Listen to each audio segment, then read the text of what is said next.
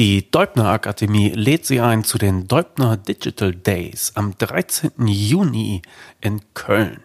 Ein eintägiges Seminar zum Thema Belegtausch digital mit den Mandanten. Und was können Sie da erleben?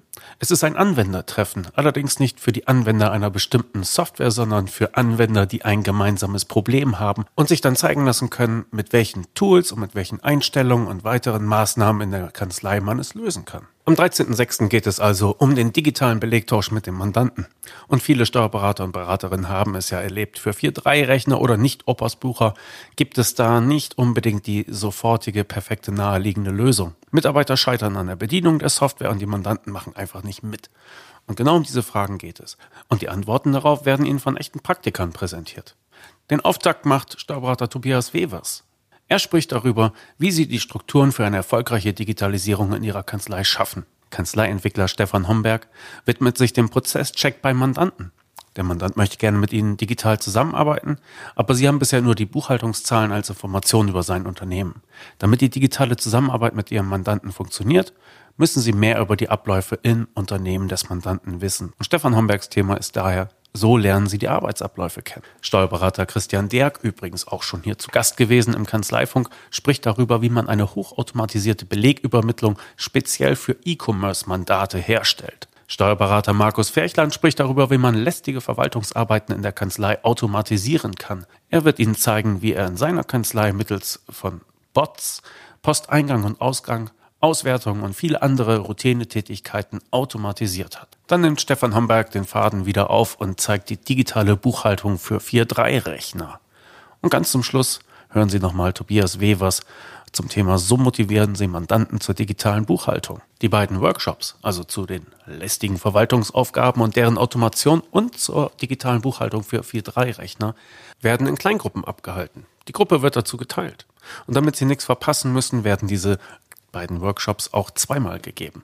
Das heißt, wenn es wirklich ans Eingemachte, ans Lernen und ans Nachmachen geht, dann sind Sie in einer Kleingruppe und da die Referenten wechseln, können Sie auch nichts verpassen. Also, am 13.06. in Köln. Steuerberater zeigen, so funktioniert der digitale Belegaustausch mit Mandanten bei uns. Alles, was Sie zu dieser Veranstaltung wissen müssen, finden Sie auf deubner-akademie.de und selbstverständlich hier in den Shownotes. Einfach mal wischen, Sie finden das schon. 13.06. in Köln. Steuerberater zeigen, so funktioniert der digitale Belegaustausch mit Mandanten bei uns. Einen herzlichen Dank an die Deubner Akademie für die Unterstützung des Kanzleifunks.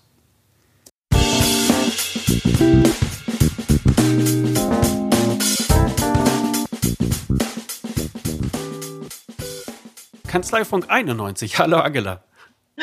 Hallo Klaas, grüß dich. Wir können uns, wir können uns diesmal sehen, denn wir mussten äh, notgedrungen auf Skype ausweichen. Und wir haben auch mhm. wieder. Auch gar nicht so schlecht. Äh, ja, ich weiß noch nicht, ob ich. Zumindest die Optik. ich weiß noch nicht, ob ich davon so begeistert bin, aber ähm, so. Aber wir müssen damit leben.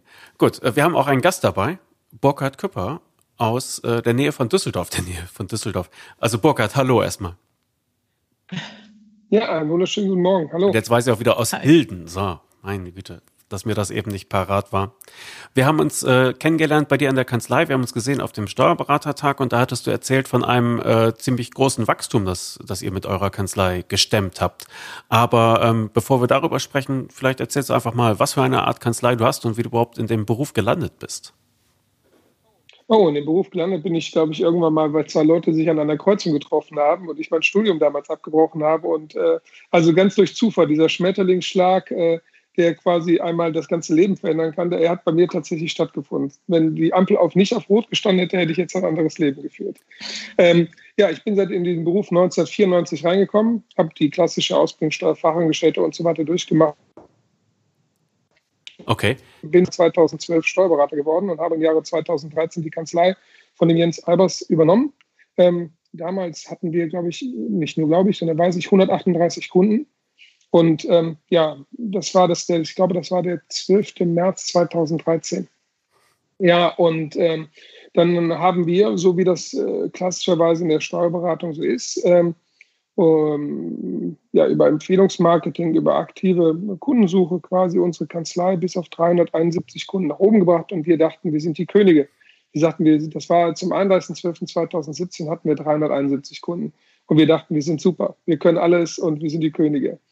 Ja, und dann haben wir angefangen, ähm, das Weiterempfehlungsmarketing aktiv zu betreiben und haben Online-Marketing dazu geschaltet und andere Kanäle, also ganz sind mal also wirklich mal vertrieblich mal etwas aktiv geworden. Und ähm, ja, wir haben im Januar jetzt, also es war der 31.12.2017 mit den 371 Mandaten und wir haben im Januar am 31.12.2018 18 hatten wir 1250 Mandate, haben also ein erhebliches Wachstum hingelegt und inzwischen wir liegen jetzt bei 1407 oder 1413 seit gestern. Also wir wachsen stetig weiter. Das heißt, wir sind in der Lage, ähm, wenn man Vertrieb mal neu definiert und neu aktiv an den Markt geht, über unterschiedlichste Kanäle, dann ähm, kann man tatsächlich in, auch in der Steuerberatung einen neuen Kundenstamm aufbauen. Ähm, wichtig ist dabei natürlich, ja, für, äh, Kundenausweitung ist die eine Sache, aber das kann man natürlich nur machen, wenn seine Struktur steht. Denn wenn man eine Struktur hat, die, äh, wenn man, also wir nehmen momentan pro Monat 150 Mann. Wenn man eine Struktur hat, die das nicht aushält, ja, 150 Mandanten aufzunehmen, dann bringt einem das natürlich gar nichts. Das heißt, bevor man sich auf diesen Weg macht, zu sagen, ich möchte neue Kunden haben oder möchte eine größere Anzahl neuer Kunden haben, muss man erst seine Kanzlei optimal, ähm, sag ich mal, ausrichten, sodass man, wir nennen das skalieren, sodass man eben quasi Wachstum auch aushält. Ja, ich kann das so sagen, wir hatten zwischendurch, das war im, im Juni letzten Jahres, Juni, Juli, hatten wir Organisationszusagen, weil wir plötzlich so viele Kundenanfragen bekommen hatten, dass wir die gar nicht mehr alle an. Wir hatten also 200 Kundenanfragen nicht in der Geschwindigkeit bearbeitet, so wie man das mal so machen sollte. Ähm, ja, und ähm, sind dann eben, ähm, haben das alles repariert, geändert und deswegen appelliere ich bei den Kollegen, wenn die das machen wollen, müssen die erstmal intern wirklich ganz, ganz viel strukturelle Dinge ähm, auf die Beine stellen, wenn sie großes Wachstum haben wollen. Kleines Wachstum ist relativ einfach und das begründe ich auch, äh, wir hatten es kurz im Vorgespräch angesprochen, dieser Markt verändert sich ja jetzt. Wenn ich das jetzt, in, ich muss das aus dem Kopf heraus machen, es gibt irgendwie 89.000, so knapp 90.000 Steuerberater. Und ich äh, kann jedem Kollegen nur mal empfehlen, äh, zum äh, Bundessteuerberaterkongress, ähm, äh, Steuerberaterkongress, der immer da so stattfindet, gibt es ja auch dieses, dieses ähm, die Presseveröffentlichung. Ja, die Im Rahmen dieser Presseveröffentlichung. Genau, sind da eben Berufsstatistiken drin. Und wenn man da reinschaut, dann wird man sehen, dass fast 25.000 Kollegen älter als 60 sind. Und mhm. äh, jetzt ohne den Kollegen zu nahe zu treten, wenn man über 60 ist, dann wird man auch, sag ich mal, nicht so, sag ich mal, zehn Jahre Lebensarbeitszeit hat man dann noch, aber dann ist es dann auch, äh, dann ist es dann auch langsam geht es dann auch dem Ende zu. Über 50 äh, sind 45.000, also jetzt gerundet. Was dann heißt, dass, äh, wenn man das mal nüchtern, dieser Berufsstand wird in den nächsten 20 Jahren dem Ende zugehen oder sich aus dem Beruf ähm, äh, herausentwickeln.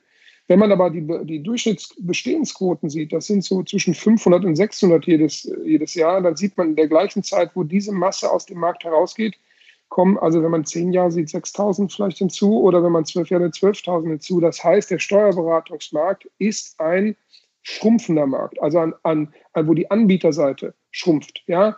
Und ich kann nicht erkennen, dass auf der äh, Nachfrageseite eine Schrumpfung stattfindet, sodass man sagen muss, ähm, ähm, selbst wenn man keinen Vertrieb machen würde, werden die meisten Kollegen, die aktiv sind, genügend zu tun haben, weil einfach der Markt sich zurückzieht. Ich kann das auch erkennen, auch wie so, wie häufig jetzt Kanzleien angeboten werden und so weiter und so weiter. Ich glaube, da, das ist ein kleiner Schwenker, gibt es ganz viele dramatische Situationen, die daraus entstehen. Denn ganz viele Steuerberaterkollegen haben ihren Ruhestand daraufhin ausgerichtet, dass sie irgendwann die Kanzlei verkaufen können. Das wird es aber so in dieser Form immer schwieriger werden, sodass viele, obwohl sie eigentlich lieber aufhören würden, durchziehen müssen oder aber sich einer anderen Organisationsform anschließen müssen und ähm, entsprechend ähm, damit sie nicht, äh, damit sie überhaupt ihren Altersruhestand regeln können, weil das wird sich verändern. Und das natürlich nochmal unter diesen großen, großen Rahmenbedingungen, die sich dann uns auch noch begleiten, wie wer weiß schon, wie sich das europäische Recht verändert. Das heißt, die Vorbehaltsaufgaben sind ja unter ständiger Kritik äh, von der Seite, wie ist das Bereich Digitalisierung, wobei Digitalisierung ist ein Begriff, den wir schon seit langem nicht mehr nutzen. Wir sind seit 2004 digital. Wir sprechen über Automatisierung. Das ist, glaube ich, der Begriff, der, ähm, der äh, glaube ich, der, der richtigere Begriff ist. Ähm, ja, und ja, da muss ich einfach sagen, also dieser Markt ist so, dass man sagen muss, selbst wenn man nichts tut, hat man, glaube ich, genug zu tun. Ja. ja, also selbst wenn man nichts tut. Wir haben für uns aber eine andere Aussage getroffen. Wir haben gesagt, wir möchten gerne wachsen, wir möchten gerne in den 100 größten Städten vertreten sein, wir möchten gerne die Kunden bedienen. Wir haben uns auch, und das ist eine zweite, also das erste war, ähm, dass man seine Struktur aufstellen muss. Das zweite ist, man muss sich überlegen, welchen Kunden möchte man überhaupt haben. Ja, wir haben unsere Kunden selektiert. Es gibt äh, so und so viele Millionen Unternehmen, es gibt so und so viele Einkommensteuerfälle und es gibt so und so viele Konzernstrukturen. Und wir haben gesagt, wir möchten nicht mit Konzernen zusammenarbeiten. Wir möchten keine großen Unternehmen haben. Wir haben auch gesagt, wir möchten auch keine Einkommensteuerfälle haben. Wir haben gesagt, unsere Wertschöpfung, unsere, die, unsere da, wo wir unsere Kernkompetenz liegen, ist in der Betreuung von KMUs von 0 bis 25 äh, Angestellten. Natürlich haben wir auch ein paar, die größer sind, weil wir mit denen größer geworden sind und so weiter. Aber wenn wir jetzt die Wahl haben, irgendwie, da kommt jemand mit 200 Arbeitnehmern, dann überlegen wir uns das sehr gut, ob wir so jemand überhaupt übernehmen wollen, weil der Dinge von uns abfordert, die wir nicht bereit sind, äh, wo wir nicht aufgestellt sind. Nicht bereit sind ist der falsche Begriff, wo wir nicht für aufgestellt sind. Mhm. So, also der zweite, erste Punkt ist, man muss eine Struktur ähm, auf die Kette bekommen. Das Zweite ist, man muss eigentlich wissen, was man überhaupt haben möchte.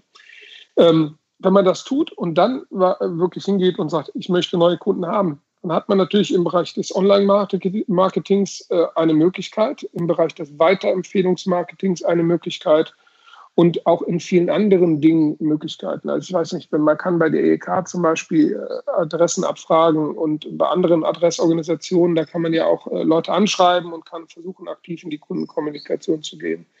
Ähm, ja, insofern, wer Vertrieb machen möchte, kann das machen. Wir haben bei uns inzwischen Zeit Personen, die machen nichts anderes mehr, als den ganzen Tag Neumandanten anzulegen. Das ist, äh, ich finde irgendwie schon ein bisschen, ich will jetzt mal ein bisschen demütig sein, das ist schon ein bisschen crazy, wenn man also eine Kanzlei hat und hat man eine Person, die macht nichts anderes mehr als Neukunden anzulegen. Das ist schon ein bisschen strange, aber das ist notwendig, weil so, weil das Onboarden von Mandanten, ähm, damit das auch professionell geschieht, das ist eben einfach notwendig, dass das dann auch ordentlich läuft, dass das strukturell ist, dass da wir haben alle unsere Fehler, wir haben haufenweise Fehler gemacht. Also ich kann, auch wenn ich jetzt hier so nach draußen scheine, wie viel wir gemacht haben, also die Fehlerliste, die ist größer als die Liste der Dinge, die erfolgreich gewesen sind. Die Dinge, die erfolgreich gewesen sind, sind nur nachhaltiger, sodass wir davon dann sagen können, gut, scheinen wir doch ein paar Dinge mehr richtig gemacht haben als falsch. Ja, okay. Gut, du erzählst jetzt schon die ganze Zeit, also wir könnten jetzt im Grunde schon fast Feierabend machen, aber lass uns auch nochmal zu Wort kommen. Du hast mir im Grunde die erste Frage schon aus dem, aus dem Mund genommen. Also auf wen konzentriert ihr euch? Und da hast du gesagt, ganz klar KMU.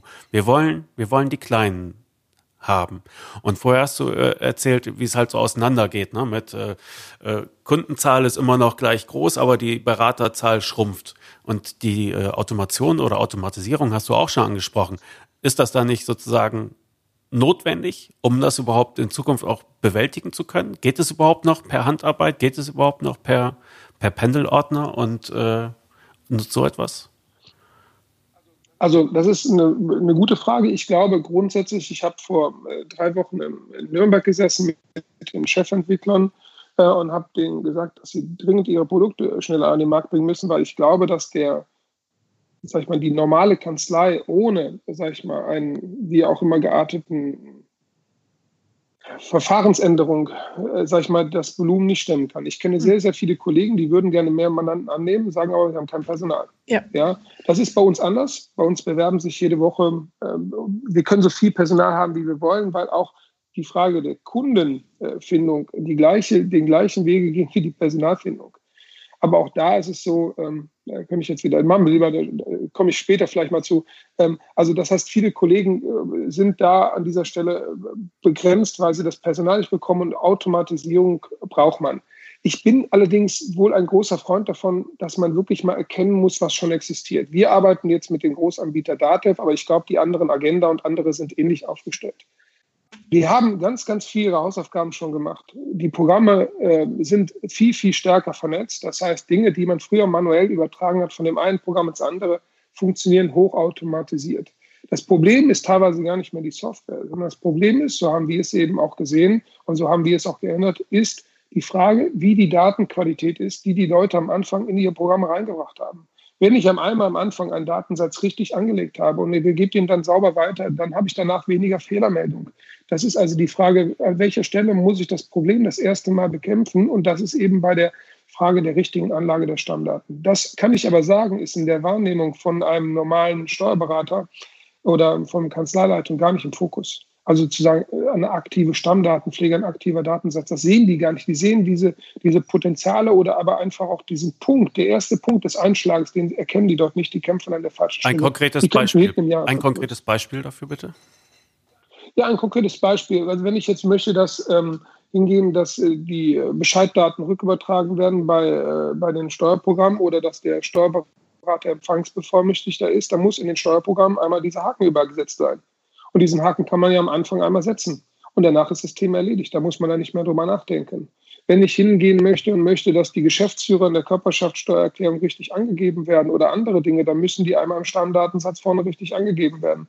Wenn, also es geht zentral um die zentrale Erstkomponente, nämlich die Betriebsstättenrichter müssen jetzt, die müssen einmal vorne richtig angelegt sein. Und wenn man das macht, dann hat man schon viel, viel, viel Arbeit hinten weggenommen und auch Arbeit, die sich ähm, wiederholt. Früher war die DATEV auch anders geschaltet, da haben sich die Stammdaten auch regelmäßig wieder kaputt geschrieben. Das haben sie alles ja verändert, indem sie mit dem Thema Festschreiben ähm, dann auch den Stammdatendialog unterbrechen und damit auch es verhindern, dass Altstammdaten wieder in neue Stammdaten zurückgeschrieben werden. Das sind ja alles so Dinge.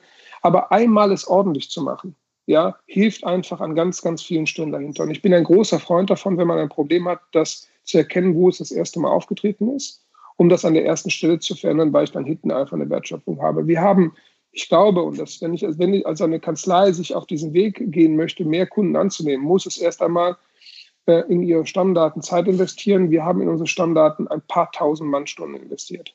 Also mhm. tausend mhm. Mannstunden. Also wir reden da nicht Dings, sondern da sind Leute, die haben wirklich massiv Daten an, an, unterschiedlichsten Stellen angelegt. Wenn ich zu Kollegen komme und äh, mir die Bestände ansehe, dann sind die Bestände in einem sehr schlechten Zustand. Egal, wo ich bisher hingekommen bin. Ich habe bisher seltenst eine Kanzlei lebt, die auf diese Dinge sehr großen Wert legt. Wir machen das und das hat zur Folge, dass wir zu jedem Zeitpunkt erkennen können, wie viel Steuererklärung, wie viel Körperschaftssteuer, wie viel Umsatzsteuererklärung, wie viel Einnahmenüberschuss, wie viel Jahresabschluss, was haben wir, in welchem Status sind wir. Wir können das total überwachen.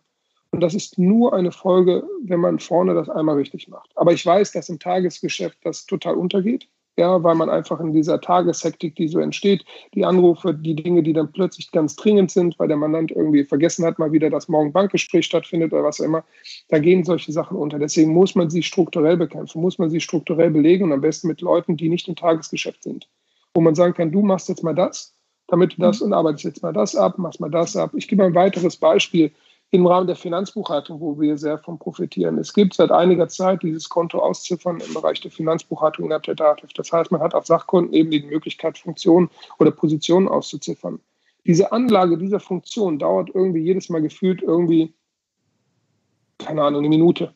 Ja, Jetzt kann man natürlich den, äh, jetzt geht in der Praxis der Steuerfachangestellte hin und nimmt sich jedes Mal, wenn er diese Funktion braucht, die Minute, um das zu aktivieren. Ist auch viel einfacher, wenn man jemanden hinsetzt, der die ganzen Dinge einfach komplett durchgeht. Alle Mandanten, wir haben jetzt ungefähr 700, so viel Buchhaltung von diesen 1000, viele Mandanten sind 700 Buchhaltung alleine. Ähm, und der macht das für alle Buchhaltung, für alle Konten. Dann setzt man jemanden ran, da hat man schon viel geschaffen, weil dann ist die Funktion schon da und man ähm, hat die Situation, dass der Steuerfachangestellte damit auch schon entlastet ist. Das ist nur eine Minute, das mhm. ist egal. Ich, das ist ja nur ein einfaches Beispiel dafür und davon gibt es hunderte. Und wenn man sie konsequent Stück für Stück abarbeitet, ja, ähm, dann hat man am Schluss ein besseres Konstrukt.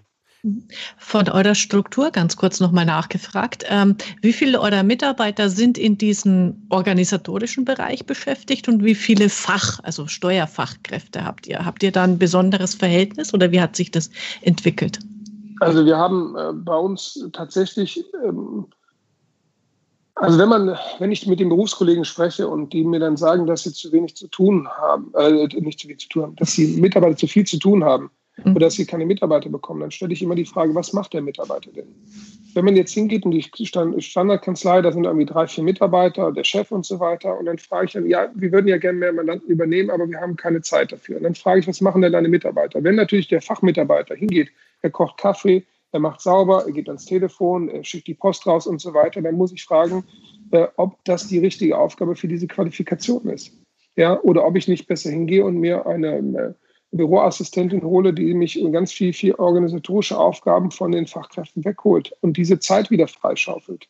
Im Bereich Digitalisierung muss das ein Steuerfachangestellter tun oder kann das nicht auch jemand anders tun? Da kann man also diese Dinge schon massiv massiv entlasten. Und wie ist die also Verteilung? Deswegen, da würde ich. Ja. Und wie? Achso, die mhm. Verteilung. Ich mhm. glaube, wir haben, ähm, ich weiß gar nicht genau, wie viele Leute wir in Vollzeitäquivalenten haben, aber ich, ich würde, ich, wir hatten irgendwann mal, das ist jetzt, ich weiß den Stichpunkt nicht, da hatten wir 25 Vollzeitäquivalente im Fachkraftsbereich.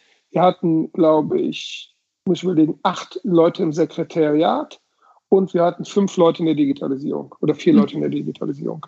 Ja, also daran kann man schon erkennen, dass der Fachanteil, also schon auch mit erheblich ähm, anderen Teilen, also das ist aber jetzt, ich muss aus dem Kopf machen. Ich habe die Zahlen jetzt nicht rausgesucht, ich müsste die raussuchen, aber so ungefähr war das Verhältnis. Mhm, Größenordnung, ja. Also relativ, ja. Also nur, weil man einfach, bei uns gehen hunderte von ich würde, wenn ich jetzt hingehen würde, würde sehen, dass die Strafverangestellte die Ordner einpacken und äh, versenden würden. Da würde ich sagen, was macht ihr denn da? Ihr braucht, äh, ihr sollt, kümmert euch um den Mandanten. Der hat, der hat, der braucht eure Fachkompetenz. Äh, das Heraussenden der Ordner, das kann auch das Sekretariat machen. Mhm. Ja, also natürlich fällt es einfacher, wenn man größer ist. Das ist ganz klar. Mhm. Aber man kann auch sich auch eine Büroassistentin auf Teilzeit holen, um einfach ein Stück besser sich aufzustellen. Gut, du hattest gesagt, du bist ein Freund davon, erstmal aufzuzählen, was, was überhaupt alles schon funktioniert und was bereits alles vernetzt ist. Und dann äh, sind wir ein bisschen abgeglitten. Aber die Frage war ja, ja, ist die Automation, ist die zwangsweise nötig, um die Arbeitslast in Zukunft noch zu schaffen? Ich glaube ja oder zumindest Automatisierung, zumindest eine Teilautomatisierung ist notwendig. Ja, wir haben immer noch große Bereiche, die eben nur sehr stark manuell ausgeprägt sind und das muss man äh, noch verringern. Den Anteil, der muss noch verringern. Und das werden. ist hauptsächlich Rechnungseingang, oder? Ja, das ist so, typischerweise fokussieren die Leute das auf diese Dinge. Ich will das gar nicht alleine äh, dort versehen. Es ist, wenn ich jetzt ähm, mir die Dativ-Programme ansehe und muss überlegen, wie viele Klicks muss ich tun, um zu einem Schritt zu kommen, muss ich mir die Frage stellen, kann man das nicht auch mit weniger Klicks erreichen? Und ich glaube, die Dativ äh, ist auch in dieser Richtung auch unterwegs, zu sagen einfach, man geht wirklich hier hin und sagt einfach, wenn ich jetzt diesen Schritt, diese Schrittfolge machen muss, kann ich das nicht auch mit weniger Schritten machen? Kann ich das nicht durch Software schon auch viel weiter verkürzen lassen? Und ich glaube, da ist viel dran. Man kann also auch schon händisches ähm, abarbeiten. Also wenn ich jetzt in die Finanzbuchhaltung reingehe, ich öffne einen Vorlauf, ich wähle das an, gebe Daten ein und so weiter, da kann man ganz wenn man das mal anders denkt, sagt, was kann ich alles weglassen, da kann man auch ganz viel weglassen und vielleicht schon durch EDV alleine erledigen lassen. Ja. Ähm, Buchungs, äh, natürlich ist es von Vorteil, wenn der Eingangsrechnungsbereich, um den geht es ja äh, im Wesentlichen häufig, wenn der schon automatisiert verbucht ist. Das ist natürlich von Vorteil. Aber wir unterscheiden drei Phasen in einer Buchhaltung. Einmal diese Buchhaltungsfindungsphase, wenn ich das mal so sage, zu machen. Dann den Bereich der Datenerfassung und dann den Teil der Beratung der Begleitung. Das sind so drei verschiedene Komponenten. Mhm. Der mittlere Bereich der Datenerfassung, da habe ich Automatisierungsanteile, die ich heben kann. In der Findungsphase, da ist sehr, sehr viel strukturelles Denken notwendig, um Kanäle zu lenken. Und im Bereich Beratung, da klar, wir arbeiten auch mit, äh, jetzt, wir bereiten künstliche Intelligenz vor zur Beantwortung von Fachfragen.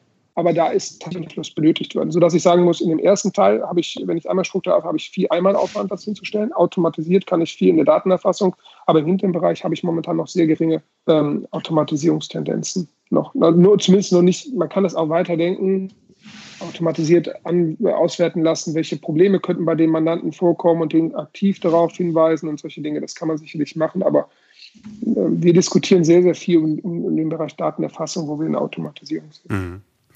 25 Fachkräfte oder ein bisschen mehr äh, und dann ja 1400 äh, Mandate. Passt das zusammen? Ja, das passt zusammen. Wir haben aber, wir wachsen, das ist ja ein Stand, wir haben, also ich kann nur sagen, das ist ein, eine ganz merkwürdige ähm, äh, Situation. Wenn man hingeht und äh, die Mitarbeiter alle fragt oder vorgefragt hat, seid ihr ausgelastet, dann haben die immer gesagt, ja, wir sind völlig ausgelastet. Und ähm, man hat dann so ein Gefühl, wenn man durch die Gegend geht, ne, wie, ne, so ein bisschen schaut die Leute an, wie sind die so drauf und so und sagt, eigentlich müsste da ein bisschen mehr gehen. Und ähm, wir haben das bei uns mal getestet und haben mal geschaut, wie viel können die denn. Und es ist erstaunlich, dass die Leute tatsächlich teilweise also die, die, es gibt die krassesten Beispiele, die haben tatsächlich jetzt doppelt so viele Mandate wie vorher und alles funktioniert. Ja, das ist schon so. Also da ist die Wahrnehmung, ich bin zu oder ich habe schon zu viel zu tun, ist eine sehr subjektive Wahrnehmung. Das muss man auch schon so ja. sagen. Das ist sehr, sehr subjektiv. Ist aber nicht schlimm. Nein, man muss sich, man muss sich auch rechtfertigen. Ne? Man kann ja nicht sagen, nee, ich arbeite hier mit 60 Prozent und kriege 100 Prozent Lohn. Das ist ja auch eine etwas verbotene Aussage in dem Zusammenhang. Ähm, aber gut, äh, ihr konzentriert euch auf KMU. Habt ihr auch äh, Voraussetzungen? Also nehmt ihr keine Leute mit, mit äh, Schuhkarton? Oder nehmt ihr die auch und also, äh, stellt die dann um? Oder? Also uns ist das, also wenn man so viele Mandanten ähm, für sich gewinnt. Und wir kriegen ja auch allein schon ein Drittel nur aus dieser jeden Monat an Wachstum rein aus Weiterempfehlung. Ja, da, deswegen, da kommen die aus der eigenen Bestand heraus empfehlen weiter, weil man seinen Job vorher gut gemacht hat. Ähm, wir haben da keinen Filter. Was für uns wichtig ist, dass natürlich am Schluss das Mandat, ähm, das können wir erst erfahren, eigentlich wenn es ein paar Monate bei uns ist, zu uns passt. Und wenn es natürlich auch seinen Zahlungsverpflichtungen nachkommt. Das ist für uns eigentlich der Hauptkritikpunkt. Wir sind früher viel, viel länger dabei gewesen, Leistung zu produzieren und ohne uns um unsere, sag ich mal, einfach das Regulieren unserer Rechnung zu kümmern. Das haben wir jetzt stark geändert. Äh, bei uns gibt es nach dem dritten, in der dritten Mahnstufe gibt es bei uns dann eine Bearbeitungsstopp und dann, wenn es sich nicht regelt, kündigen wir auch sofort weg weil man, und das ist eben bei vielen Kollegen so ganz viel, und das war bei uns zumindest so, vielleicht machen die alle, das, alle anderen das vielleicht besser, man hat sich ganz, ganz viel um D-Mandate gekümmert, die besonders mhm. laut und aktiv waren. Und komischerweise gibt es eine große Korrelation von den Nichtzahlern und den besonders lauten. Ja, also das ist, äh, und äh, ganz komischerweise ist es so, dass ganz gute Mandate, ja, ähm, eigentlich sehr pflegeleicht sind. Und äh, das ist, man musste auch seinen Fokus ändern. Man musste auch mhm. einfach auch für sich selber sein Ding finden. Und ich sage mal einfach ein Beispiel, wir nehmen uns jetzt hier ähm, Ende dieses Monats kündigen wir mal 100 Mandate weg und ähm, bereinigen uns von 100 Mandaten, die wir nicht mehr haben wollen. Beziehungsweise nicht Ende des Monats. Ich habe die Kündigung vor zwei Tagen unterschrieben, deswegen weiß ich, es sind 80 da, aber wir nehmen nochmal 20 dazu. Einfach um zu sagen, wir möchten gern entscheiden, mit wem wir zusammenarbeiten wollen. Ähm, das hat viele Dinge im ergonomischen, Zahlungsbereitschaft, aber auch Dinge, wo wir sagen, wenn unsere Mitarbeiter, das ist, ist für uns wichtiger als das Mandat, wenn unsere Mitarbeiter nicht ordentlich behandelt werden, ja, dann äh, hat das Mandat im Zweifel auch das Nachsehen. Wir gehen dann mhm. auch aus dem Mandat dann heraus und sagen, weißt du was, äh, wir passen einfach nicht zusammen. Ist ja nicht schlimm. Also ich empfehle dann auch mhm. gern zum Kollegen weiter oder was auch immer. Und, ähm, aber wir nehmen dann auch für uns das. Und das machen wir regelmäßig. Im letzten Jahr haben wir 50 weggekündigt, jetzt nehmen wir 100 raus. Ist natürlich auch begründet, wenn du jeden Monat ähm, 100 so viel aufnimmst. Wobei 100 so viel heißt immer, wir zählen immer ähm, die Mandate einzeln, also Einkommensteuer. Wir haben ganz viele GmbHs, da ist sowieso die Einkommensteuer getrennt von der GmbH. Also Einkommensteuer machen wir immer im Zusammenhang mit der GmbH, aber wir rechnen auch die äh, Einzelunternehmen äh, immer doppelt, also dass wir die Einkommensteuer separat rechnen zu den anderen. Ja, wenn man das runterrechnen würde, wären es 700 Buchhaltung, wenn man das nur auf Buchhaltung berechnet, wobei oder 750 jetzt.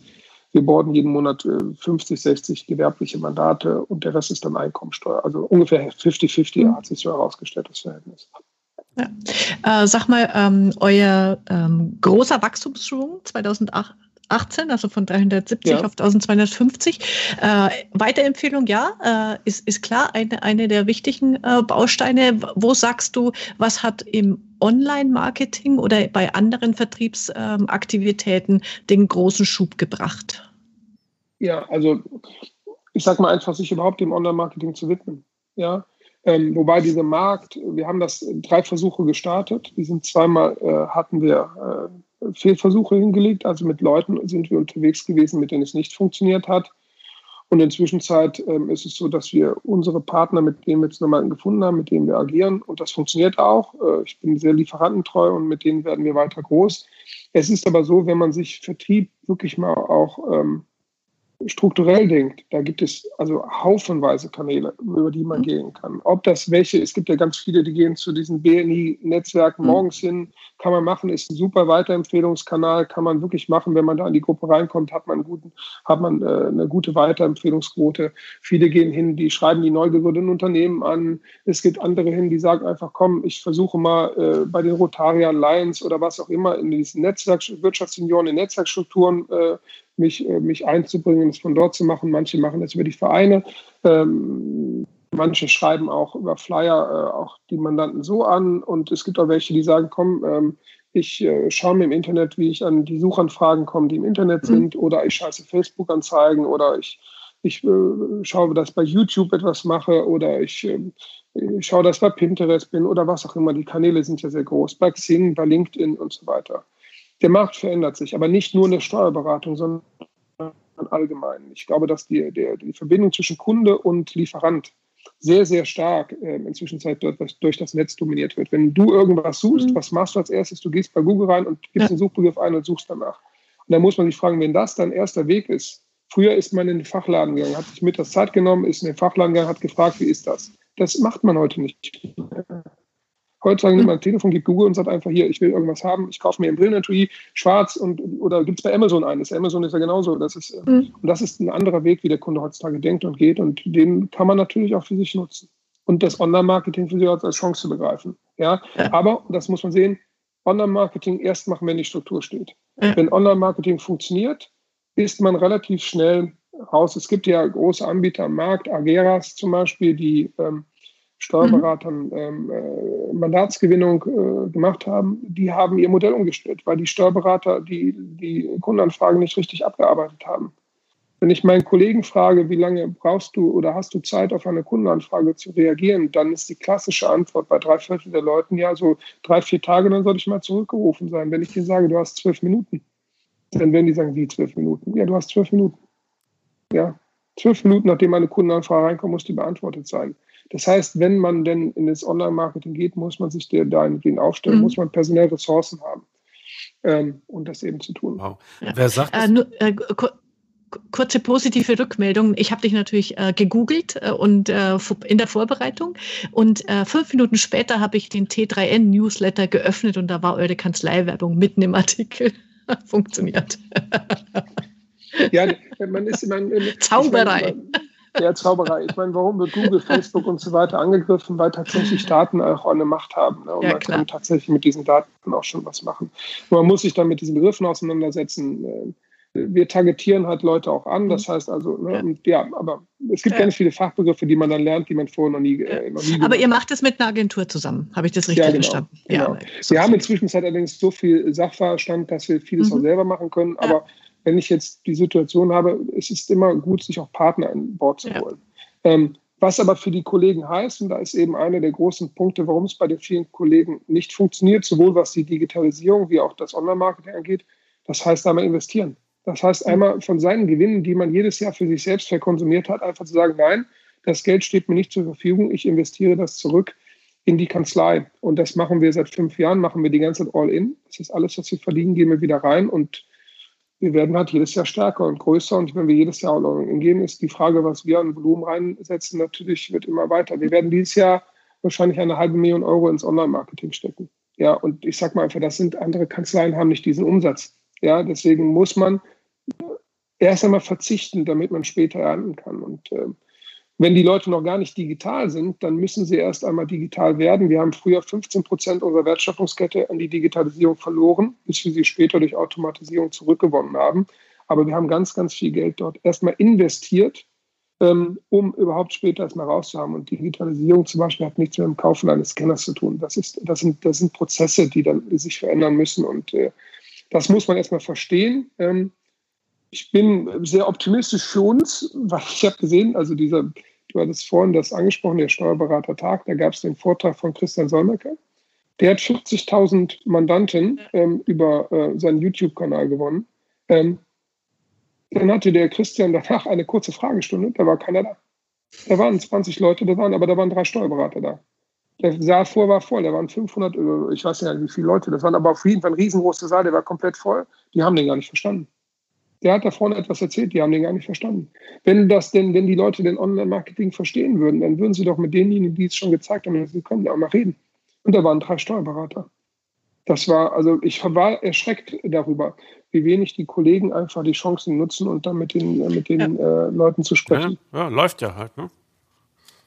Ja, tatsächlich ist das so. Aufgrund der Marktsituation haben viele eine Auslastung. Die sagen, warum soll ich mir jetzt neue Kunden holen, weil ich habe sowieso kein Personal dafür. Genau. Ja. ja. Okay. Ich würde noch gerne kurz wissen, wie kommt es auf die, wie kommst auf die zwölf Minuten?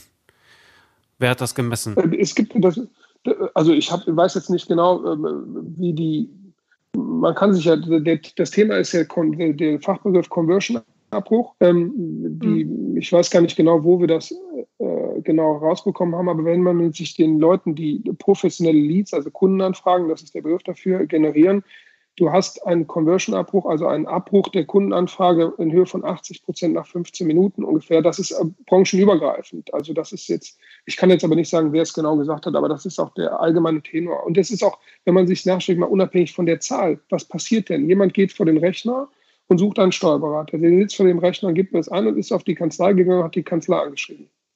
So, jetzt reagiert die Kanzlei nicht. Der hat aber jetzt ein dringendes Problem, der geht direkt schon zur nächsten Kanzlei. Der ist auf der zweiten Seite und kriegt plötzlich eine Rückantwort. Die Frage ist ja, die Menschen sind ja nicht, also wenn man der Erste ist, hat man den Auftrag auch. Wir, wir, bei uns geht kein Kunde, kommt über den mhm. Preis. Null. Es gibt gar keine Preisdiskussion. Und ähm, da könnte ich auch wieder ein Themengebiet draus machen, was Preisdiskussionen bei Kollegen angeht oder so. Aber wir diskutieren nicht über den Preis. Wir sagen einfach, wir berechnen die Mittelgebühr. Wenn du zu uns Kunde kommen willst, musst du das bezahlen. Wenn nicht, ist auch gut. Dann wirst du halt kein Kunde. Und sie kommen trotzdem alle. Der Preis spielt keine Rolle. Mhm. Also es spielt keine Rolle. Es, es muss in einem gesunden Verhältnis ja. Leistung und Gegenleistung stehen. Das Verhältnis darf nicht in eine, äh, eine, eine Schieflage kommen. Aber es geht keiner, weil wir jetzt sagen, wir nehmen jetzt Sechzehnte oder Achtzehnte oder was auch immer, ans Buchhaltungsvermittelgebühr. Ja. Wer das nicht will, ist auch okay, habe ja gar kein Problem mit. Aber ich kann sagen, ich mache ja ganz viele Gespräche, die führe ich ja äh, und schließe die ab. Das Fachbegriff ist Closer, Setter Closer Struktur. Ich bin selber Closer und ähm, der Preis, ähm, ich glaube, der spielt nur bei einem von zehn überhaupt eine wirkliche Rolle. Ja, viel wichtiger ist es, dass man den Kunden mitnimmt und seine Bedürfnisse erfüllt. Dass man ihnen zuhört und sagt einfach, was hast du und auch eine super Leistung präsentiert. Wir würden dieses Wachstum nicht bekommen können, wenn äh, wir nicht eine super Leistung hätten. Ja, sonst bricht das ja sofort weg, mhm. sofort weg. Ähm, und ich, ich kann jetzt einige Berufskollegen, die auch online-mäßig etwas machen. Ich, einer von den Berufskollegen bietet mir gerade auch eine größere Anzahl von Mandanten an, weil der feststellt, ich kriege das gar nicht auf die Kette. Ich kriege zwar Kundenanfragen, aber ich kann die gar nicht bedienen. Ich habe da auch gar keine Lust mehr zu machen, mit viel zu viel Stress. Das heißt, man muss eine Struktur dahingehend umgestellt haben und das ist notwendig. Ja, erläuter nochmal bitte, was bedeutet Closer? Also ich nehme an, das ist derjenige, also, das heißt, der es dann eintütet zum Schluss. Zuerst haben die, ja, wenn man, wenn man, zuerst haben die Mandanten wahrscheinlich oder die Interessenten mit ja Personal von euch zu tun. Ne? Da werden halt so ein paar Sachen geklärt und äh, zum Schluss kommst du dann halt ins Spiel und äh, dann heißt es Hop oder Top. Ja. Hm. Ja, es ist so, ähm, dieses System, das kennen wir aus ganz vielen anderen ähm, Bereichen auch, das ist ein Setter-Closer-Prinzip. Das heißt, es kommt eine Kundenanfrage rein. Wichtig ist bei der ersten Kundenanfrage, dass der Kunde angenommen wird, dass er terminiert wird und dass sein Bedürfnis geklärt wird. Was ist das? Was sucht er und so weiter? ein paar Dinge, äh, ein paar Rahmendaten werden aufgenommen. Wir hatten früher haben wir 20 Rahmendaten aufgenommen, inzwischen nehmen wir nur noch drei auf ähm, weil die nur für uns die relevant sind. Den ganzen Rest brauchen wir schon gar nicht mehr, weil für die Entscheidungsfindung, wenn man ganz nüchtern sieht, mehr Informationen immer hilfreich sind, aber am Schluss die Entscheidung nicht kippen. Ja, für uns hm. sind äh, gewisse Komponenten nur noch wirklich wichtig für das Gespräch, der ganze Rest ist äh, unwichtig. Welche drei sind das? Ähm, und wenn ja, es ist, ja, wir müssen das Mandat halt einschätzen können. Wenn wir am Anfang feststellen, wir suchen ja KMUs, ist natürlich für uns äh, die Fragestellung, wenn wir reine Einfragen bekommen für Einkommensteuer, dann sagen wir den Leuten direkt schon, wenn wir es suchen, ähm, da sind wir nicht zu Hause und wir leiten die meistens auch direkt zum Lohnsteuerhilfeverein oder anderen Dingen auch direkt über. Weil das ist einfach nicht unser Fokus, sagen wir, komm, das ist auch für euch kostengünstiger, das bringt auch nichts. Und, äh, und das kommt auch gut an, weil die Leute dann sich auch dafür bedanken und so weiter. Das ist das Erste. Das Zweite ist natürlich die Umsatzgröße. Wir wollen nach oben hin, wir wollen keine großen Strukturen haben, deswegen müssen wir wissen, welche, äh, welche Umsatzstruktur der hat. Und äh, die dritte Größe, äh, die wir dann noch haben wollen, also wir fragen Gesellschaftsformen, ähm, äh, fragen ab, was für, ein, was für ein Unternehmen der hat, also welche, in welcher Branche ist und der Umsatz. Das sind die drei größten Orte, die wir noch brauchen. Ja, und über die drei Fragestellungen hat man auch Einkommensteuer direkt ausgeschlossen und ist auch direkt den Konzern raus. Über die drei Dinge können wir unseren Fokus setzen. Ja. Ähm, ja. Insofern, das ist unsere Setter-Closer-Struktur, um da wieder zurückzukommen. Das heißt, es gibt einen, der das Gespräch annimmt und das vorbereitet für den Closer. Closer ist derjenige, der den ähm, der den, die, den Kunde dann anruft. Und das sind bei uns zwei Leute, meine Wenigkeit und jemand anders. Wir haben eine Person, die macht nichts anderes mehr, als den Kunden auch anzu, äh, anzunehmen. Und da ist, dann geht man halt individuell auf die Kundenbedürfnisse an, klärt das und äh, ja. So, bevor es hier gleich inhaltlich weitergeht, eine kleine Unterbrechung für Werbung. Und zwar von Decodi. Bei Decodi können Sie Ihre Fachkräfte fortbilden lassen für die Zukunft, für die Digitalisierung. Und zwar mit dem Buchhaltroniker. Aber was ist mit den Steuerberatern? Auch Steuerberater und Steuerberaterinnen können an diesem Lehrgang teilnehmen. Und da den Steuerberatern und Steuerberaterinnen auch normal die Leitungsfunktion zufällt, hat Decodi nachgelegt und einen extra Lehrgang für die Führungskräfte in den Kanzleien aufgelegt, den Text-Tag. Denn in Zeiten der Digitalisierung ändern sich auch die Führungsaufgaben. Das heißt, Eigentlich bleiben sie gleich. Sie müssen ihr Personal führen und sie müssen ihre Leistungen verkaufen. Und genau für diese beiden Themen hat Decodi den Text-Tag aufgelegt. Digitalisierung führen und Digitalisierung verkaufen. Diese beiden eintägigen Seminare finden das nächste Mal statt am 27. und am 28. Juni in München. Im Herbst folgen dann noch Termine für Hannover und für Düsseldorf.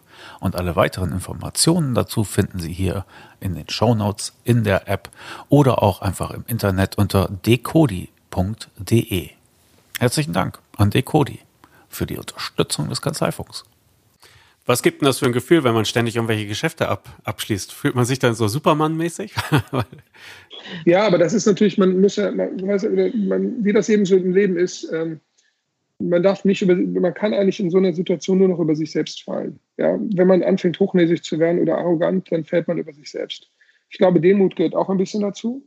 Ähm, ich kann das so sagen, äh, Dinge, die ich im Leben schief gemacht habe, haben auch dazu geholfen, dass ich ein besserer Mensch geworden bin. Ja, es ist, glaube ich, ganz hilfreich, wenn man, äh, ja, auch wenn man Erfolg hat, wenn man demütig bleibt, weil das ist auch jetzt ein, eine Phase, in der man jetzt viele Dinge richtig gemacht hat man hat aber auch eine Phase, wo man vorher ganz viel Schmerz erlitten hat. Also um so weit zu kommen, muss man auch schon ganz, ganz, ganz viele Fehler gemacht haben und ganz viel Geld verbrannt haben, überhaupt erstmal da angekommen zu sein. Und das ist eben auch, äh, wenn man klar vom Ende her den Erfolg sieht, das ist ja immer wunderschön, aber man sieht ja die ganzen Misserfolge nicht. Die ganzen Misserfolge, die davor gewesen die sieht man ja gar nicht mehr. Die sind auch Gott sei Dank sind die auch vergessen. Ja, aber äh, man hat auch sehr viel Geld auch schon verbrannt an, an ganz vielen Stellen, wo man sagen muss, hat nicht mhm. funktioniert, haben was gemacht, hat nicht funktioniert, falsche Mitarbeiter, falsche Dinge, falsche Zielgruppe und was nicht alles ist, ähm, ganz viel auch schon falsch gelaufen. Ja. ja. Mhm. Also Ordne demütig sollte man bleiben. Da begrüßen wir ausdrücklich.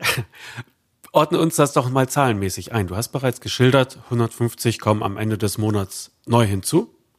Ähm, ja. Über wie vielen habt ihr dann euer Netz ausgeworfen, sozusagen? Also, ja, wie viele also das heißt, Sales Funnel, ja, wie es genau. so schön heißt. Ja, also das äh, kann man so nicht genau sagen, weil wir natürlich aus unterschiedlichen Kanälen äh, die Dinge bekommen. Wenn ich eine Weiterempfehlung bekomme, dann ist es so, die Weiterempfehlung kommt ja schon von jemand, der sagt, weißt du was, die Leistung hat gestimmt. Die Abschlussquoten bei einer Weiterempfehlung sind entsprechend hoch. Ich würde mal sagen, ähm, da kann eigentlich, man kann es nur noch kaputt machen. Also eigentlich hat der Kunde hm. schon gekauft, wenn er gekommen ist, hm. wenn er zu einem ins Büro kommt. Ja, das ist, man, man kann es nur noch kaputt machen. Man darf den Auftrag nicht kaputt reden.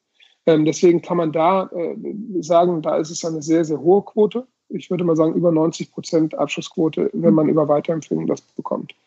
Ähm, wir nennen das ähm, ein mit Trust aufgeladener Lead, also einer mit, mit, äh, ja, mit, äh, wie sind Trust, wie ist die Besetzung jetzt hier, keine Ahnung. Also mhm. wir, wir, denken schon in einem ganz anderen Strukturen, deswegen mhm. ist das mhm. immer so mit Vertrauen aufgebaute Kundenanfrage. Ähm, und äh, die ist mit einer sehr hohen Abschlussquote versehen. Wenn man jetzt hingeht und man würde jetzt bei Facebook ähm, Code Traffic schalten, also ähm, das heißt, kalte Kundenanfragen generieren, das heißt Leute, die gar nicht aktiv suchen.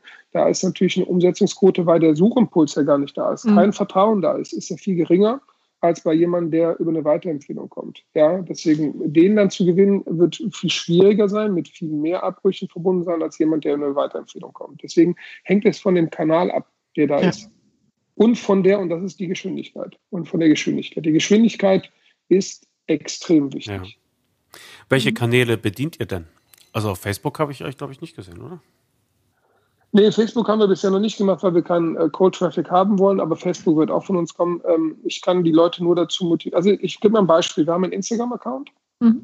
Den haben wir rein organisch aufgebaut. Wir haben den allerdings, das muss man auch sehen, die Zahlen gehen da schnell nach oben, sehr stark bereinigt. Wir haben alle sofort blockiert, die da nicht reingehören, äh, die wir auch nicht wollen. Ähm, ähm, wird man feststellen, dass relativ schnell Leute da reinkommen, die man besser nicht bei sich haben möchte. Wir haben den sehr aktiv klein, also runter immer alles rausgenommen, was nicht dazugehört. Das sind jetzt über beide Kanäle, sind glaube ich, wir haben zwei, sind irgendwie 1000 äh, Follower. Wir gewinnen jeden Monat so, ich würde sagen, zwei bis fünf Mandate allein nur aus diesem Kanal. Rein organischer Aufbau, ohne irgendwas, dass wir da irgendwas tun. Ähm, aus diesem, also so kann man das, also da ist zum mhm. Beispiel so ein Kanal, diese ganzen Kanäle, ich empfehle auch ganz viel zu machen, wenn man die nötige Zeit und Ressourcen dazu hat. Mhm. Unser Social Media Team sind eine ganze Reihe Leute. Ich glaube, wir sind elf Leute, allerdings wie Freelancer. Ne? Also mit der Agentur sind es elf Leute. Da ist bei SEO, da ist bei Google, da sind Landingpages, da sind Internetseiten, da sind äh, äh, Leadbroker, da sind, äh, das sind alles nur elf Leute, die da bei uns entsprechend was machen. Ja. Das muss man mhm. natürlich auch erstmal ausfinanzieren können. Ne? Das heißt, es ist eine Investition. Und für mich ist immer die Opportunität äh, gegenüber einer Investition in eine Kundenanbahnung ist immer der Kauf einer Kanzlei. Irgendwo zwischen mhm. 0,6 und 1,25 zahle ich ja am Markt, je nachdem, wie die Kanzlei ist. Ja. Aber interessant ist zum Beispiel eine ganz andere Kerngröße, dass die Mandate, die wir gewinnen, ähm, wir haben das mal ausgerechnet, die alten Kanzleien, je nachdem, wir haben jetzt mehrere Kanzleien durch Kauf, also wir haben auch Kauf als mhm. äh, Merkmal, also die 371 war nicht nur Weiterempfehlung, waren auch Kauf von kleineren Kanzleien. Ähm, da waren es 55, 65, 68, so Durchschnittsalter der Mandanten. Der Durchschnittsalter der Mandanten, die wir online gewinnen, mhm. der liegt bei 32. Mhm. Ja. Das heißt, der CRV, der Kundenwert, das Customer Lifetime Value, der Kundenwert ist viermal so hoch ja, als wir anderen. Das heißt, ein, ein, wenn man jetzt keinen Mist baut, bleibt er ja immer. Ja. Das heißt, ich habe viel länger, äh, viel längere Zusammenarbeit mit einem Kunden als jemand, der 65 ist. Der hat ja vielleicht ja. jetzt noch fünf Jahre Lebensarbeitszeit äh, vor sich und dann ist er raus. Wenn einer 32 ist, dann kann man die Lebensarbeitszeit sich ausrechnen. Mhm. Ja. Aber diese Leute sind anders. Ja, ich, äh, die wollen noch keine, ich laufe in Sneakers rum, die wollen Leute mit Sneakers haben, die wollen du haben, die wollen die wollen WhatsApp-Kommunikation, die wollen einfacher, die, wollen, die sind anders unterwegs, die wollen andere, andere Sachen und sind viel ungeduldiger als die alte, mhm. äh, alte Garde, viel ungeduldiger. Also wenn die eine Nachricht nicht innerhalb von 24 Stunden beantwortet haben, dann werden die unruhig. Mhm. Dann fangen die auch an, ähm, ähm, ja, ich habe mal ein Mandat verloren, da habe ich neun Tage eine WhatsApp nicht beantwortet. Ja, weil ich einfach äh, so viele andere Dinge noch erledigen musste und wir Prioritäten gesetzt haben. Das hat dann deswegen gekündigt. Neun Tage eine ja. WhatsApp nicht beantworten. Also das ist dann, damit man so sieht, in welcher Skala man das spielt. Das heißt, wenn man sich diese Leute mit diesen Leuten zu tun hat, heißt es auch schnelle Reaktionsfähigkeit. Ah, ja. Aber der Witz ist ja, all, alle werden künftig so sein.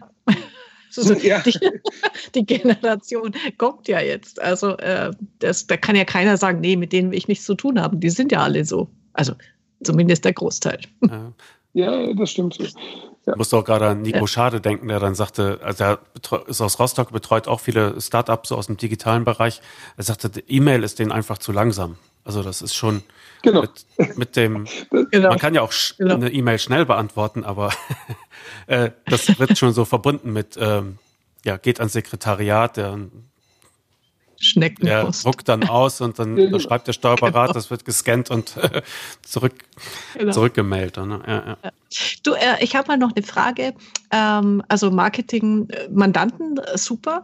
Ähm, ihr bekommt ja auch Mitarbeiter über diese Kanäle. Macht ihr dann auch gezielte Mitarbeiter-Werbeaktionen äh, oder ist das einfach quasi die, der Nebeneffekt, dass die an, an euch auch nicht vorbeikommen und sich dann denken, das ist ein geiler Arbeitgeber? Ähm, also Mitarbeiter haben wir, ähm, das ist kurios, also man darf ja Social Media nutzen ja nicht nur wir, sondern auch unsere Mitarbeiter selbst. Mhm. Man sollte mal überlegen, ob man nicht mal mit denen spricht, ja, mhm. weil die kennen plötzlich ganz viel, ganz komischerweise. Die Steuerfragestelle kennen andere Steuerfragestelle. Ist jetzt irgendwie jetzt nicht ganz so erstaunlich. Ähm, aber man sollte mal mit denen sprechen, wie die so unterwegs sind. Ähm, dazu müssen natürlich die Leute hinter dem, hinter dem Unternehmen ich glaube, das ist einmal wieder eine der Basisaufgaben, mhm. äh, die man leisten muss. Wenn ich ähm, irgendwie ein Problem habe, was ich, ich fahre nach Schwerin, hatte ich gerade, dann ist, war ich mit dem Fahrer unterwegs, wir hatten ein Problem, denen ging es nicht gut. Ich habe meine Leute angerufen, sonntags abends um 7 Uhr, dann haben sich zwei Leute ins Auto gesetzt und sind uns dagegen gefahren. So eine, würde man in normalen Kanzlei, würde man sowas mhm. nicht denken können. Das heißt, man braucht, die Mitarbeiter müssen für das Unternehmen brennen. Das heißt auch, dass man sich um die kümmern muss, deren Probleme lösen muss, die wahrnehmen muss, für Anerkennung und so weiter. Ähm, wieder zurück zur Frage. Ähm, wir haben äh, Facebook äh, oder man kann über äh, Kanäle, ob Facebook, Google, Instagram, da kann man Mitarbeiter finden. Da gehen wir selber in die aktiven Mitarbeiter, die wir auch für die Kundengewinnung nutzen, nutzen wir auch mhm. für die Mitarbeitergewinnung.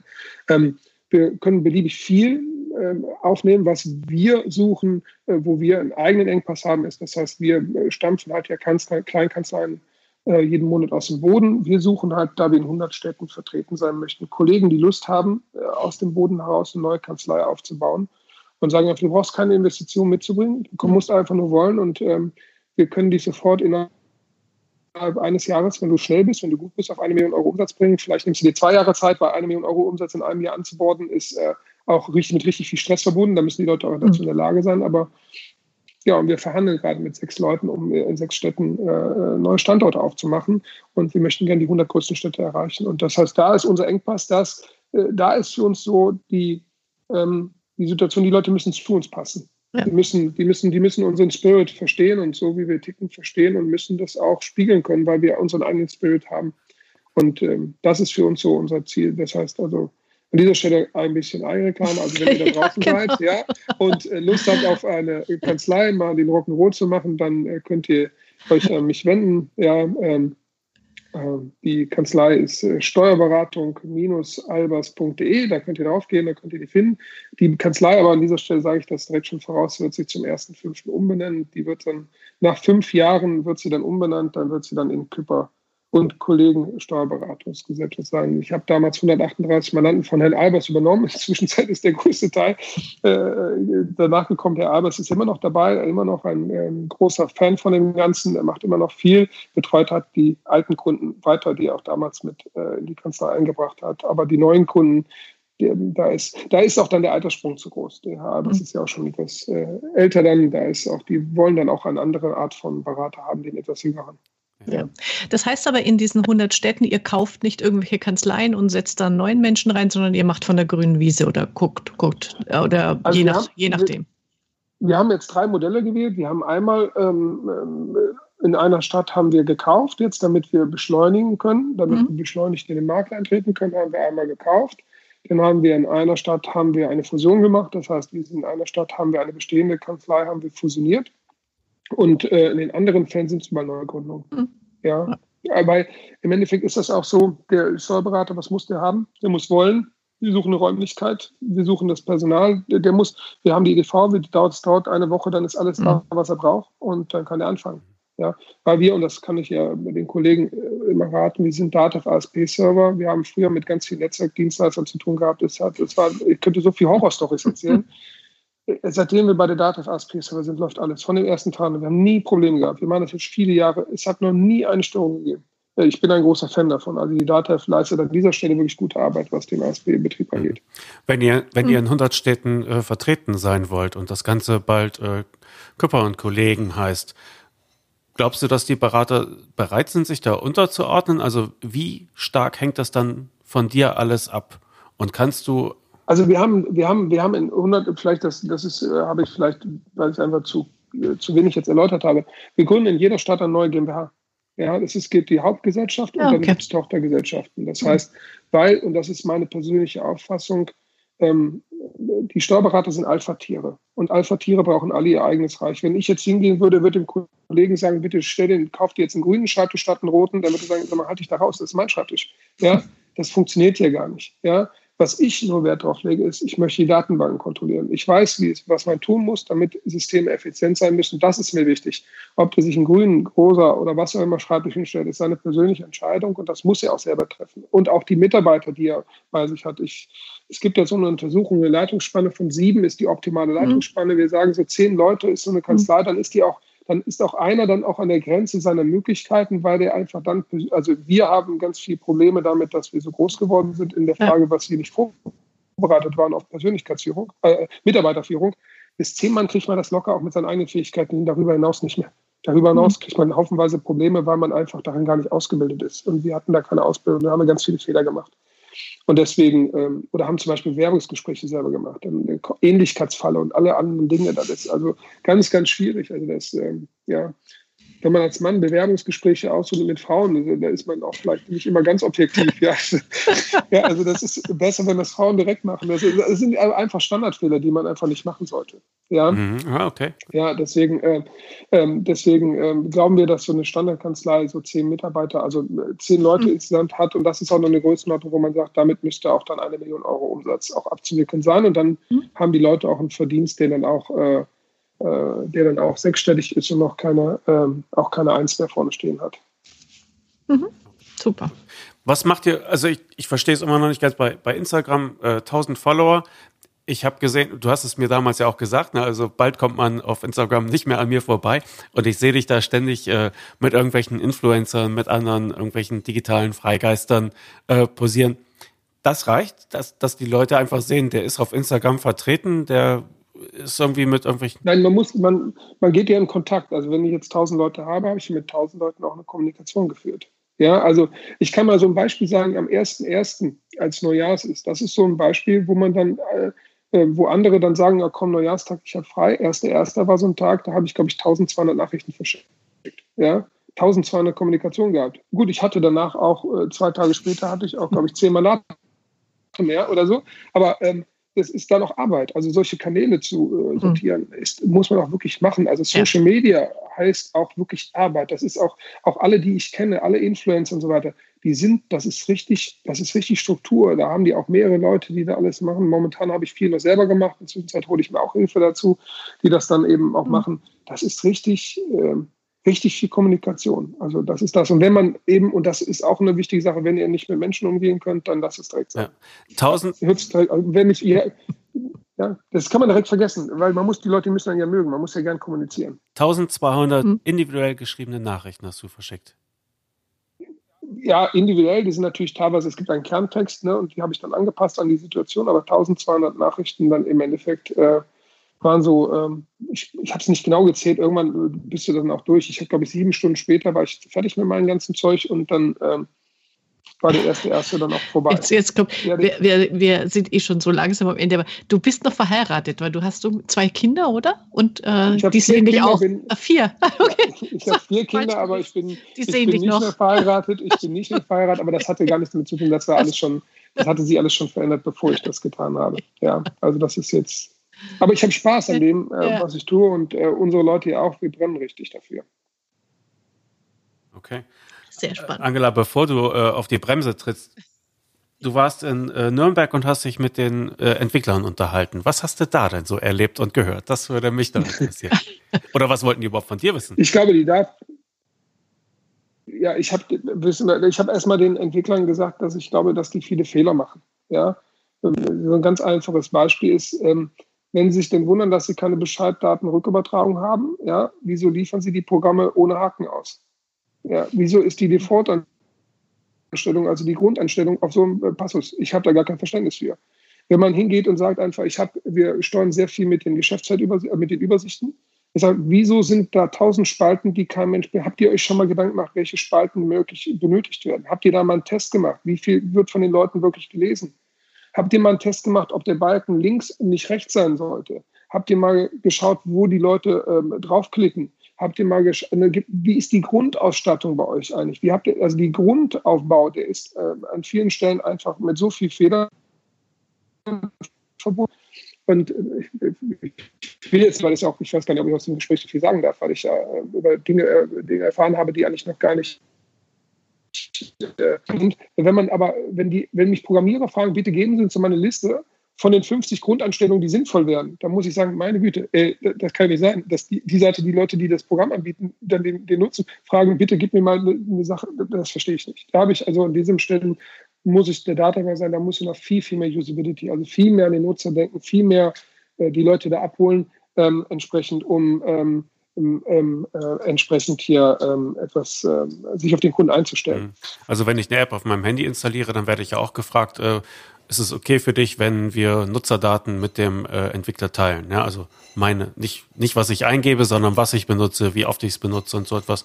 Und da sage ich immer ja, weil ich das äh, für sinnvoll halte. Ne? Das ist dann wahrscheinlich auch, dass sie, gibt es so einen Rückkanal auch bei der DATEV? Nein, gibt es nicht. Aber ich, es geht ja, man muss ja einfach nur mal, man braucht ja nur zehn Nutzer einzuladen und die mal dazu fragen, äh, in den einzelnen Programmen, was nutzt ihr davon einfach? Einfach mal, das, man kann ja sich eine Schnittmenge nehmen und dann kann man mhm. daraus lernen und kann die Programme dahingehend überführen. Es ist ja so, wenn man diese, wir nutzen sehr viel diese Spalten in diesen Übersichten. Wenn man die Leute fragt, welche Spalten nutzt, macht man mal, fragt man mal zehn. Die, die, die Spalten, die man nicht nutzt, die werden einfach nur weggeblendet und andere, die im Hintergrund liegen, die sinnvoll sind, die werden eingeblendet. Das ist relativ wenig Arbeit.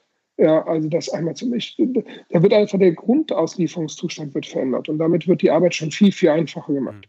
Die Mitarbeiter muss man ja auch in die Hand nehmen, die sind ja vielfach überfordert, auch diese Informationen zu finden, ja, weil sie auch versteckt ist teilweise. Mhm. Und da muss man wahrscheinlich auch wieder mehr die Mitarbeiter einbinden, auch von Datev-Seite, ja, nach dem Motto, äh, die optimale Mandatsneuaufnahme, was muss dabei eigentlich passieren, weil die Chefs in den Kanzleien sich nicht angucken, wie, wie das passiert, oder? Also ja, also die DATEV mit ähm, ähm, neuem Mandantenannahme, ich muss sagen, also wenn man sich die DATEV-Programmpalette ansieht, dann ist das Thema Vertrieb dort nicht existent. Also das heißt, da ist, ich bin ein sehr großer Freund von geschlossenen Systemen. Die Datafly sind viele Dinge super. Ich bin ein großer Fan von der Datev. Die Entwickler sind auch hoch motiviert und liefern auch saubere Arbeit ab an vielen Stellen. Usability sind sie jetzt nicht so ganz. Namensgebung und so weiter äh, finde ich sehr schwierig. Ähm, da sind viele Dinge, die, die mir nicht so sehr gefallen. Ähm, aber ähm, sie liefern ein sauberes Produkt ab. Ja, und es wäre natürlich schön, wenn man jetzt zum Beispiel das Thema Vertrieb auch als Vertrieb auch erkennen würde und auch als Datev auch eine Lösung innerhalb der Oberfläche hätte, dass man mit seinen Kundendaten etwas funktionsfähiger gestalten kann. Das bisschen Marketing, Vertrieb, was da drin steckt, das ist nicht da. Aber man sieht auch, dass die Leute das nicht annehmen. Wir werden für unsere Kunden ein Vertragsmanagement aufbauen. Die Datev hatte eine Lösung parat, die hat sie jetzt wieder abgestoßen, hat sie hier geschlossen, weil die Leute es nicht nutzen. Das heißt, viele unserer Kollegen sind auch in der Situation, dass sie ja wahrscheinlich auch schon mit dem Tagesgeschäft so stark belastet sind, dass sie für die Ausweitung von, von weiteren Geschäftsfeldern gar keine, mhm. keine Zeit für haben. Mhm. Also das erlebe ich zumindest. Ja, ja. So. Wir kriegen auch sehr viele Kunden von anderen Steuerberatern weiter, Verspätungszuschläge, Säumniszuschläge, Ordnungsgelder, Zwangsgelder passiert sind. Das ist ja, ja, wir haben, und das war bei uns so, wir haben Social Media in den letzten zwölf Tagen vor Ende des Jahres eingestellt gehabt. Wir haben uns auch fokussiert und wir haben im dritten Jahr in Folge 100 Prozent Erledigungsgrad aller eingereichten Unterlagen. Ja, das heißt, wir hatten sogar, wir waren sogar am 30. 12. fertig und hatten zehn Leute in Bereitschaft und haben nochmal gesucht, haben irgendwas vergessen. Gut, wir können natürlich nur das verarbeiten, was da ist. Wenn irgendjemand seine Einkommensteuerunterlagen nicht eingereicht hat, dann können wir die ja nicht abarbeiten. Das ist dann so, das zählen wir auch nicht. Wir rechnen aber überall da, wo wir, weil wir das alles dokumentieren, wann wir wo was eingefordert haben. Alles, was uns eingereicht worden ist, haben wir zum 31.12. erledigt gehabt. Und das ist eben so, weil wir so aufgestellt waren, haben wir natürlich auch viele Probleme nicht mehr. Verspätungszuschläge, Ordnungsgelder, Zwangsgelder, die Diskussion mit dem Mandanten, die, die gibt es bei uns gar nicht. Ja, Respekt. Ja, Respekt. Mhm. Super. So, ich muss doch äh, auf, auf des, den Abschluss ja. wieder äh, langsam äh, zukommen. Aber meine Abschlussfrage ist noch, ähm, habt ihr dann ein eigenes CRM-System äh, entwickelt oder aufgebaut, damit ihr diesen ganzen Kundenkontakt ähm, verfolgt und nachhalten könnt? Oder wie, wie also, arbeitet ihr ja. da an, an der Stelle? Wir haben verschiedene Programme jetzt schon entsprechend getestet, ja, mhm. ähm, ähm, die nicht so gut äh, funktioniert haben für uns. Wir haben HubSpot zum Beispiel getestet, mhm. äh, haben wir aber wieder weggenommen. Wir haben ähm, mit Exit-Tabellen gearbeitet, wir haben alles Mögliche. Wir sind da noch, sag ich mal, in der Frage der Findungsphase noch, äh, noch nicht sortiert, aber dieser Markt ändert sich auch wahnsinnig schnell. Ja. Also das heißt, ähm, wir sind da noch nicht, die Data hat leider keine richtige Anbindung, die uns hilft. Ähm, insofern müssen wir ein Zweitsystem aufbauen, wir probieren gerade drei verschiedene aus, aber das ist, mhm. wir können jetzt noch nicht erkennen, dass es, okay. ähm, dass wir das Richtige gefunden haben. Okay. Dann sag nochmal, wer Kontakt zu dir aufnehmen möchte, tut das am besten auf welchem Wege? Ja, am besten kann, ähm, könnt ihr, wir können das in die Shownotes äh, reinsetzen auf die mhm. Internetseite da www.steuerberatung-albers.de. Die neue Adresse kommt zum 1.5., aber jetzt hier, diese Folgen sind ja jetzt aktiv. Die alte Adresse wird ja auch weitergeleitet dann auf die neue Seite rebranden die dann auch in dem Augenblick. Ähm, äh, kann das so gerne machen oder er kann meine Mobilnummer äh, anwählen. Die findet ihr dann auch bei Instagram. Ed Burkhard Küpper, da zum Beispiel findet er meinen Instagram-Account, da kann er mich auch einfach anschreiben und, äh, und äh, ja, kriegt eine Nachricht mhm. und dann kann er Kontakt zu mir aufnehmen. Gerne. Wobei, wobei, wir wirklich, wir sortieren wirklich aus. Also das heißt, wir wollen nur Leute haben, die zu uns passen. Also Leute, mhm. die ich kenne, glaube ich, alle Innovations- oder nicht alle, aber viele Innovationstreiber in der Branche. Ja, und ähm, mhm. mit denen sind wir in engen Kontakt und die haben wir gerne um uns herum. Da machen wir auch viel und äh, ja. Okay. Ja, da, da werden wir dich auch, ähm, Klaas, das hatten wir ja beim letzten Mal auch äh, schon gesagt, in einem Jahr mal wieder einladen und dann gucken, wie die Steigerungsraten und die 100 Städte besetzt sind. Ja, wir wissen auf jeden Fall, Ende des Jahres werden wir 2500 Kunden haben. Das ist jetzt mhm. schon sicher. Mhm. Ja, das ist also jetzt schon, wir richten uns auf. Und ja. allein nur, damit man das, äh, letzter Satz, und damit man sich das vorstellen ja. kann. Wir wissen jetzt, wir wussten, letztes Jahr haben wir, glaube ich, 3000 oder 2500 Verwaltungsakte bekommen. Wir rechnen mhm. diesen Jahr mit 4900 Verwaltungsakten. Ja, da ist auch eine, das ist auch eine Struktur. ja, ja. Das ist auch eine Struktur, die man da braucht. Ne? Da, da brennt auch die ja. Luft dann. Ne? Ja, genau. Aber es ist ja genau das, was du eingangs gesagt hast. Und ich finde, es ist auch nochmal wichtig, das äh, hier zu betonen. Du musst die Grundstruktur sauber haben, damit du das alles ab, äh, qualitativ abarbeiten kannst. Sonst äh, ertrinkst du und, und gehst unter und das Ganze kippt.